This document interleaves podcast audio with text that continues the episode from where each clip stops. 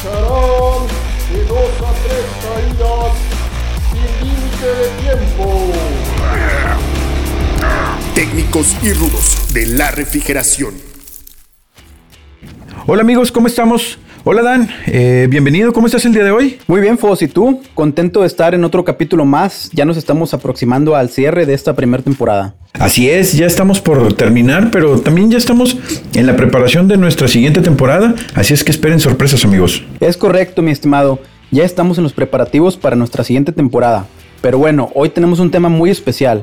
Fos, te voy a dar entrada. ¿Qué es lo que tenemos preparado para el día de hoy? Excelente, mira Dan, eh, pues hoy vamos a platicar de un componente muy importante en el sistema de refrigeración. Creo que ya adiviné. ¿Será que este componente del que estamos hablando podemos decir que representa normalmente entre un 50 y un 60% del costo total del sistema de refrigeración? Así es, Dan. Pues básicamente es el componente que le da la potencia al sistema de refrigeración y este, pues básicamente este sistema no funcionaría sin, sin este componente, ¿no? Obviamente que estamos hablando del compresor de refrigeración. Pues muy bien, Fos. El compresor de refrigeración podemos decir que es el corazón del sistema de refrigeración, ya que es el que se encarga de bombear la sangre del sistema de refrigeración. Me estoy refiriendo obviamente al refrigerante, manteniendo siempre una presión positiva constante. Así es, y recorremos algunos conceptos claves del compresor que pues básicamente sería la bomba del sistema de refrigeración porque se encarga de recircular todo el refrigerante por el sistema. Además, este se encarga de comprimir y elevar la presión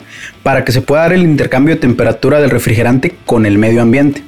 Inclusive, otra de sus funciones es mantener la relación de compresión, es decir, mantiene el lado de alta en el condensador y el lado de baja en el evaporador. Pero sabes lo que más me sorprende, Fos, es que a pesar de ser uno de los componentes más importantes del sistema, si no es que el más importante, es también uno de los componentes a los que menos cuidado se le pone. Sí, tienes mucha razón. De hecho, podemos decir que es uno de los que más rudezas les aplican. Fíjate que en este capítulo vamos a platicar sobre algunas de estas rudezas que le llegan a aplicar al compresor, aunque la realidad dudo que alguien realmente quiera hacerlo. Entonces, Dan, ¿qué te parece si vamos al round número uno y comenzamos a conocer algunas rudezas que se someten a este compresor? Ahora sí, comencemos a explorar cuáles son las rudezas más comunes que se le aplican a un compresor. Cuando se diseña un sistema de refrigeración, se hace pensando que lo vamos a operar al máximo de sus capacidades.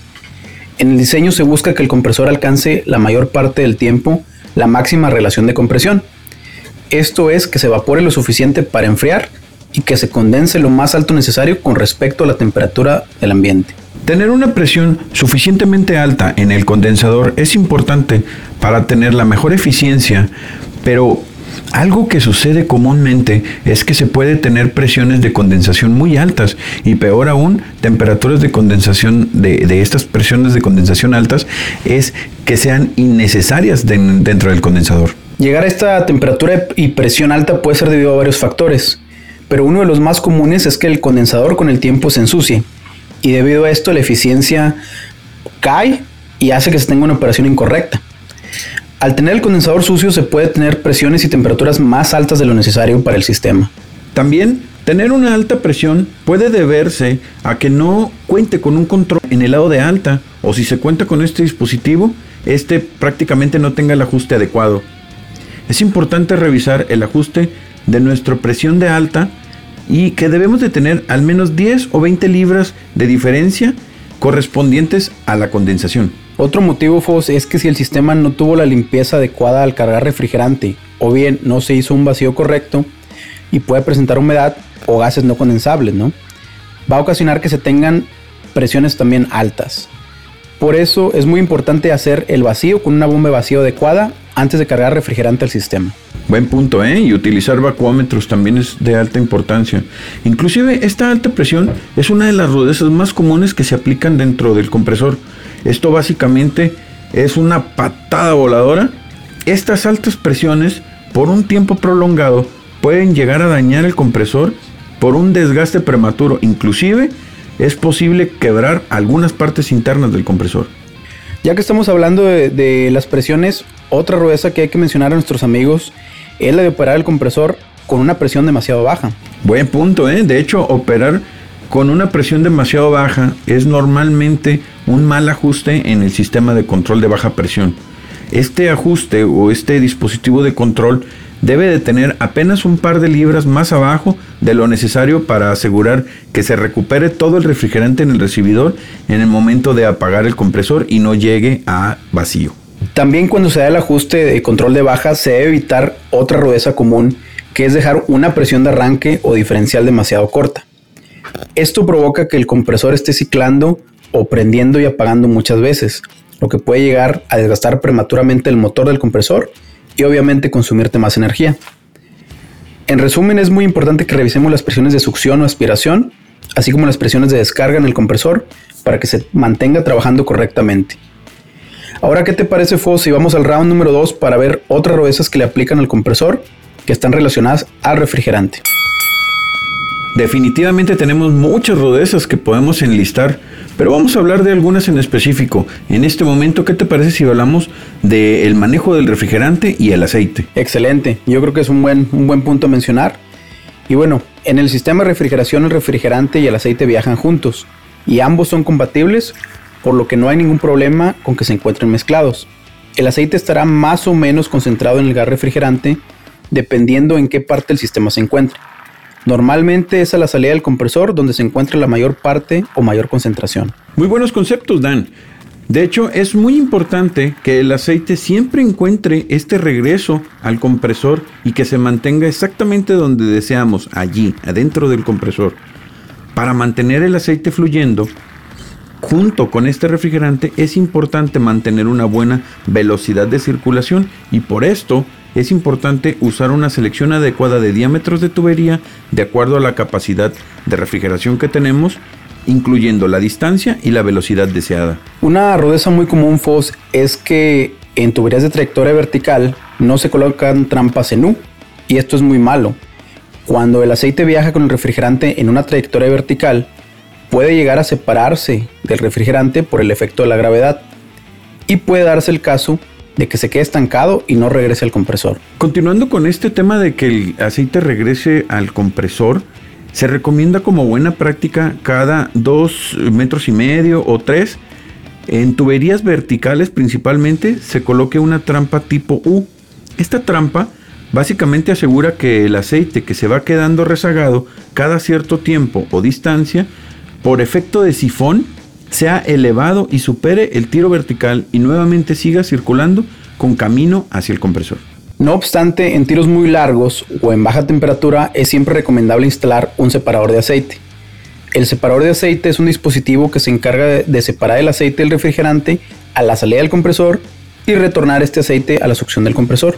Otra rudeza muy importante y muy frecuente es dejar operando el compresor con poca cantidad de refrigerante. Esta rudeza lo que ocasiona es que se tengan temperaturas de succión y descarga muy elevadas. Si las temperaturas son muy elevadas, pueden llegar a dañar el compresor, hablando precisamente del motor, o bien quemar el aceite, con lo cual vamos a conseguir que se degrade y deje de tener sus propiedades de lubricación. También el motor del compresor depende del enfriamiento del refrigerante. Dejar poco refrigerante puede causar que el motor no se enfríe lo suficiente lo cual puede provocar una quemadura prematura. Entre algunas de las rudezas que tienen que ver con el compresor, una muy importante es la falta de aceite, que puede provocar que el compresor se dañe por completo o se amarre por falta de lubricación o una lubricación muy pobre. Con respecto al aceite, también es muy importante revisar que éste no presente acidez, ya que esto es posible que suceda dentro del sistema. Eh, lo que debemos de realizar es eh, hacer una muestra de acidez en el, en el sistema del aceite con eh, un kit de prueba de acidez que existen varios disponibles en el mercado. Cuando se encuentra acidez por encima de lo normal es necesario colocar un filtro deshidratador con capacidad de remoción de acidez. Si la acidez es muy alta puede que sea necesario cambiar el aceite, pero si no es demasiado alta, con el filtro será suficiente. Por medio del filtro, después de unos días de operación, se debe tomar lectura nuevamente de la acidez para ver que se encuentre en niveles aceptables. Si aún no reduce lo suficiente, se recomienda colocar otro filtro hasta que la acidez regrese a niveles normales. Ahora bien, una rudeza que puede ocurrir eh, dentro del sistema de refrigeración, pues básicamente es relacionado con el tema del refrigerante y este, siempre y cuando este, llegue a regresar al compresor en estado líquido. Como sabemos, los líquidos no se pueden comprimir por lo que al llegar refrigerante en este estado, lo que puede llegar a ocasionar es que se dañen los pistones, se dañen las válvulas o los scrolls, en, si así es el caso. Muy buen punto, Foss. De hecho, para evitar que esto ocurra, es importante revisar un ajuste adecuado del sobrecalentamiento o superheat eh, en tu válvula de expansión mecánica y electrónica. El sobrecalentamiento debe ser el óptimo dependiendo de la aplicación y nunca ni muy bajo ni muy alto. Excelente. Pues eh, continuando con nuestras rudezas, ¿qué te parece si vamos al round número 3 para conocer algunas rudezas relacionadas con las instalaciones eléctricas? Muy bien amigos, en este round número 3 conoceremos algunas rudezas que le aplican al compresor refiriéndonos a la instalación eléctrica. El compresor tiene un motor eléctrico y es necesario tener los cuidados que garanticen el mayor tiempo de vida, por lo que hay que asegurarse que el voltaje sea el adecuado dentro de los rangos de variación permitidos. Existen en el mercado dispositivos como el guardamotor que se encargan de vigilar que el voltaje y la corriente que se alimentan al compresor son los adecuados y en el caso contrario apague el compresor para evitar que siga operando en esas circunstancias. Y en el caso de los compresores trifásicos es importante proteger el compresor, ya que en caso de una caída de fase o bien una conexión incorrecta de fases, también puede tener un desorden. Este propósito de conectar este dispositivo es prácticamente para proteger cada una de las fases. Igual este dispositivo, si detecta que se cae una fase o se pierde, el dispositivo protegerá y apagará al compresor. En compresores de tipo scroll es necesario verificar que el orden de las fases sea el correcto, ya que un orden incorrecto puede provocar que el compresor gire en sentido contrario a su giro de diseño, lo cual puede dañar el compresor.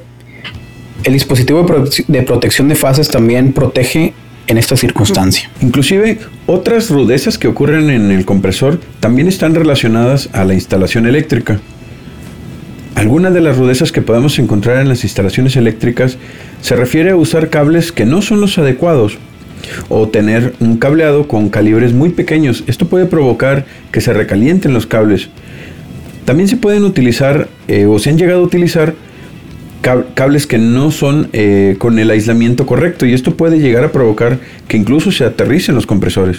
Normalmente, FOS, eh, muchas de las malas prácticas relacionadas a la instalación eléctrica se producen por querer gastar menos en la instalación, pero esto lejos de representar un ahorro a la larga puede ocasionar un gasto mayor, ¿no? Como decimos, lo, lo, barato sale caro. Por eso amigos, es muy importante verificar la instalación eléctrica, sobre todo en la medida de lo posible que el compresor esté a la distancia más corta de la alimentación o es, eh, e incluso también que se utilicen cables del calibre adecuado para considerar el consumo del compresor, tanto el consumo de corriente en plena carga como a rotor bloqueado.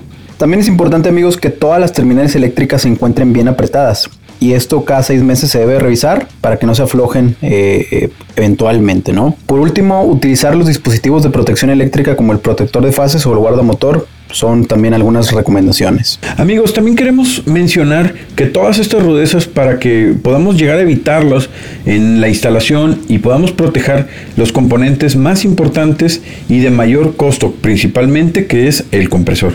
Excelente, pues esperemos que el contenido de hoy les haya servido mucho. Eh, por hoy se nos terminó ya el tiempo, pero los invitamos a nuestros siguientes capítulos. Como les comentamos, ya es para el cierre de temporada. Y bueno, les seguimos extendiendo la invitación para que nos pasen sus comentarios o que sigan indagando en más contenido mediante nuestras redes sociales que ya conocen. Muchísimas gracias a todos, muchísimas gracias Dan. Este, les mandamos un saludo y nos despedimos ahora. Muchas gracias a todos, hasta luego.